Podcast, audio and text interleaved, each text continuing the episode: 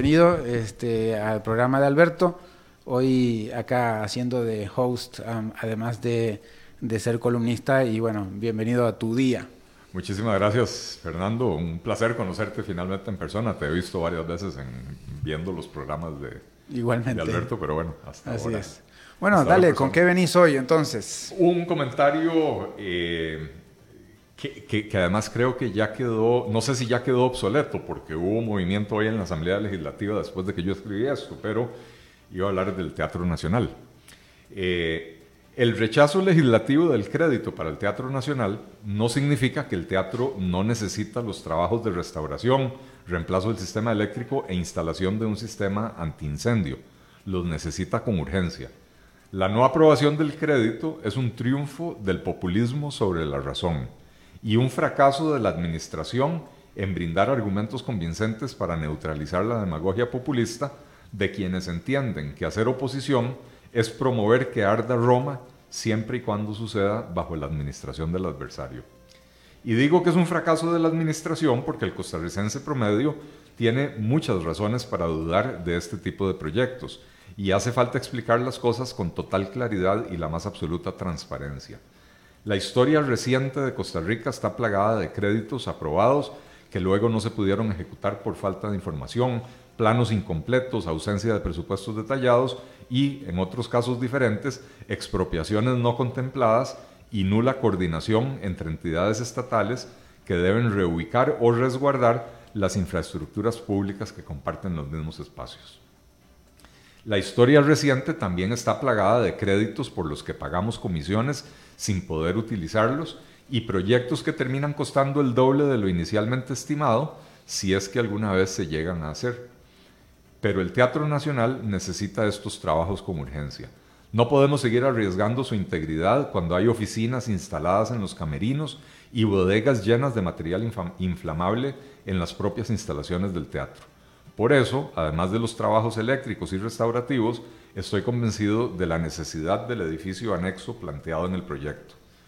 Ojalá que este fracaso sea tomado como una oportunidad por la administración del teatro para explicar mejor el proyecto y someter voluntariamente planos, presupuestos y demás información pertinente a una auditoría externa e independiente que los valide para poder convencer a los incrédulos o que señale las carencias y fallas que habrá que corregir para replantearlo de manera que se pueda aprobar lo más pronto posible.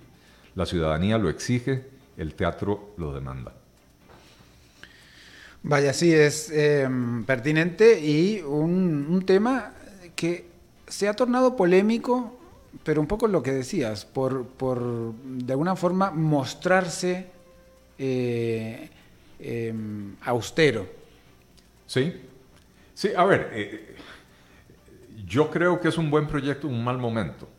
No puedo garantizar que el presupuesto de 31 millones de dólares, que de hecho el presupuesto es de más de 31 millones de dólares, el crédito es de 31 millones de dólares, no puedo garantizar que ese presupuesto esté bien hecho. Y nuevamente, Y que se aplique bien al final, digamos, eso nadie lo puede asegurar de antemano. Lo, que pasa, eh, eh, Fernando, es que, a ver, Costa Rica planificaron la, planta de reventazón eh, en 750 millones de dólares, terminó costando 1.500 millones de dólares. La carretera San Carlos, 30 eh, y poquitos kilómetros que se debieron haber construido en dos años eh, y lleva 20 años y no se ha podido terminar y el costo ya va por cinco veces lo que era el costo original, ¿verdad? Entonces, por eso te digo, yo, yo no puedo garantizar que, que ese presupuesto está bien hecho. Menos sabiendo que, por lo menos en lo que es la parte eléctrica, eh, el ICE fue el que hizo estos planos y el ICE en los últimos años lamentablemente ha demostrado eh, que, no sabe estimar los costos de las cosas, ¿verdad? Pero eh, nada de eso es mm, excusa o debería ser excusa para no proteger una joya arquitectónica como es el Teatro Nacional.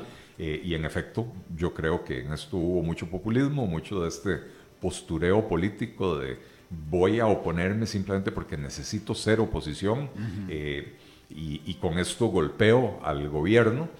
Eh, que me parece que es una actitud poco constructiva por un lado. Y no se golpea realmente al gobierno. No, no, al que se golpea al final de cuentas es al país. Es al teatro y al país y bueno, a la cultura. Ahora, decías que eh, quizás podía ser obsoleto el comentario por una información que está en desarrollo, ¿verdad? Es decir, en estos momentos hay una propuesta para intentar revertir de alguna manera ese rechazo al crédito que se dio ayer. Eso, eso me enteré hace 15 minutos antes de entrar acá, eh, que en la Asamblea Legislativa aparentemente eh, eh, promovieron, no sé si será una moción de revisión del voto de ayer, y entonces se va a volver a someter a votación en segundo debate. Entonces podría ser que el resultado de esa votación cambie. Yo no veo. ¿Pero por qué va a cambiar?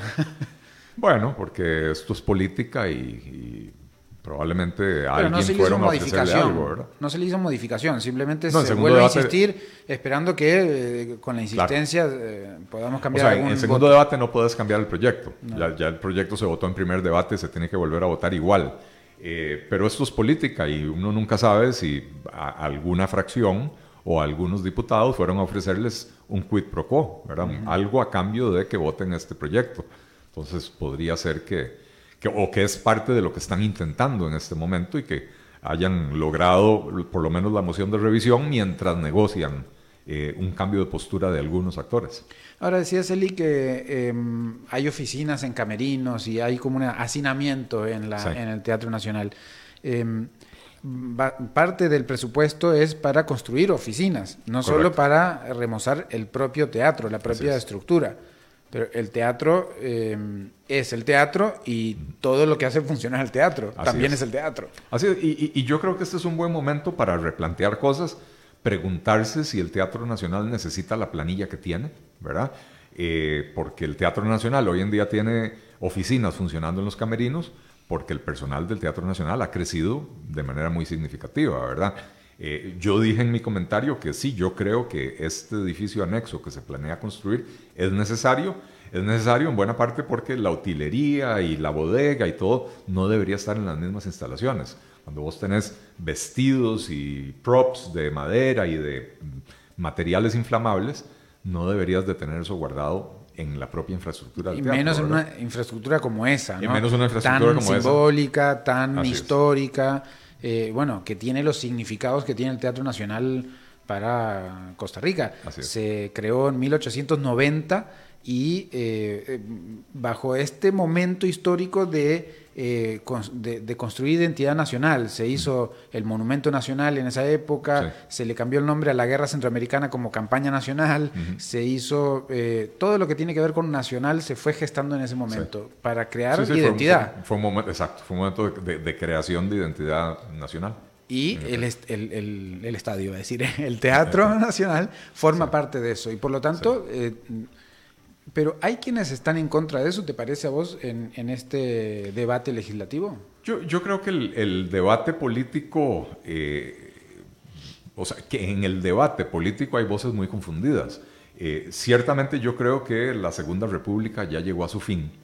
Eh, estamos ante un cambio inminente de régimen, si lo queremos ver de esa manera. Digo yo, no, esto no quiere decir que aquí lo que sigue es un régimen totalitario, qué sé yo, pero hay que refundar las bases de la república, ¿verdad? Entonces probablemente en algún momento nos atreveremos a hablar de la tercera república. Eh, pero en esta confusión imperante eh, hay gente que no lo entiende o hay gente que ya entendió que estamos llegando al fin de una era y están empezando a tratar de posicionarse para tener poder en la siguiente república, en el siguiente régimen, ¿verdad? Y entonces empieza a ver uno eh, que las líneas partidistas ya no, ya no quieren decir gran cosa, ¿verdad? Uno ve eh, eh, facciones de liberación nacional aliadas con los, con los neopentecostales y fracciones o facciones de liberación nacional queriendo ayudarle al gobierno para que las cosas le vayan bien al país. Algo similar está sucediendo con el PUSC, ¿verdad? Entonces, al final de cuentas, hay unas alianzas que cuesta mucho entenderlas porque no siguen la lógica tradicional eh, partidista, ¿verdad? O sea que eh, esas alianzas van más, más que eh, con nombres de sus divisas, van con intereses particulares, quizás. O, cómo las catalogarías? Bueno, intereses particulares hay, por supuesto, y siempre los hay en la política, no nos hagamos aquí los, los anticos, ¿verdad? Eh, pero, pero yo creo que también hay un realineamiento de las fuerzas políticas, ¿verdad? Entonces, lo que hoy conocemos como partidos políticos probablemente dentro de 10 años sea una cuestión completamente diferente. Puede ser que algunos preserven el nombre, pero que, sea, que, se, que, reúnan bajo un mismo techo a un montón de gente que andaba desperdigada con diferentes banderas, ¿verdad?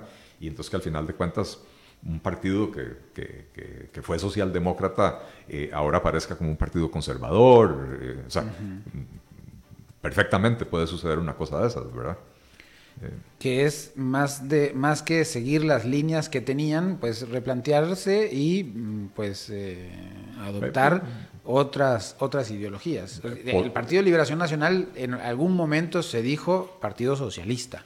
Bueno, si, si hablamos en particular de Liberación Nacional, y no quisiera que la conversación sea acerca de Liberación Nacional, pero, eh, pero sí, dentro de Liberación Nacional, a ver, Liberación Nacional dejó de ser un partido ideológico hace mucho tiempo. Se convirtió en una maquinaria electoral. El PUSC también, ¿verdad? O sea, los dos partidos tradicionales del bipartidismo dejaron de ser partidos ideológicos, dejaron de ser partidos pensantes y, propositivos, se convirtieron en meras maquinarias electorales. Eh, y entonces hoy en día no hay ese, apego a la filosofía eh, originaria de los partidos, ¿verdad? Lo que hay es apego a las estructuras de poder o a quienes nos pueden acercar al poder, ¿verdad? Eh, y en ese, en, ese vaivén eh, hay grupos dentro de Liberación Nacional y hay grupos dentro de la unidad que lo que están es pensando no en cuál es la ideología que tenemos que seguir, sino con quién nos aliamos para seguir teniendo poder o para volver a tener acceso al poder. Y en el tema del teatro nacional, que es nuestro, nuestra conversación de hoy, esas, esas alianzas eh, están no a favor o en contra del teatro, aunque pareciera que algunas están en contra. Eh, es daño colateral. Eh, sí, pero están a favor o en contra de lograr una posición ante un público, una posición de, poder al final, o por lo menos un lugar eh, que nos asegure o, según nosotros, nos acerque a un lugar deseado. sí, sí, sí, o sea, muy probablemente hay, hay, hay partidos políticos y hay diputados y hay políticos que necesitan en ese momento mostrarse como oposición para enfrentar elecciones municipales en el 2020 y nacionales en el 2022 sin el estigma de ser parte del gobierno, ¿verdad? Y eso los lleva a adoptar posturas que no necesariamente, no necesariamente están en contra del teatro. El teatro es la víctima colateral de, de ese juego político. Justamente, como que cayó en mal momento este emprestito del teatro y se generó entonces ahora. Pero podría haber sido el Estadio Nacional en vez del teatro. Pudo haber sido cualquier cosa. reconozcamos que la situación económica del país no es buena, que, acaba de entrar en vigencia el IVA y otros impuestos que van a, dejar a la gente con menos recursos en sus bolsillos eh, y la gente siente, eh, no sin razón, ¿verdad?, que el, el costarricense promedio carga con el peso de los errores cometidos por los políticos y los políticos siguen gastando a manos llenas, ¿verdad? Entonces, cuando ven el Teatro Nacional desde esa perspectiva, eh, se entiende que se oponga, o sea, que ya no me refiero a los diputados, me refiero al público, se entiende que, que, se oponga a este proyecto, porque el proyecto, como decía yo en mi comentario, nunca fue bien explicado, no al público, probablemente a los diputados les presentaron información más detallada en la comisión, pero al público eh, eh, nunca se le presentó nunca se le vendió la idea de, la necesidad. ¿No te da miedo que te digan que sos un acólito del gobierno por estar defendiendo el proyecto del,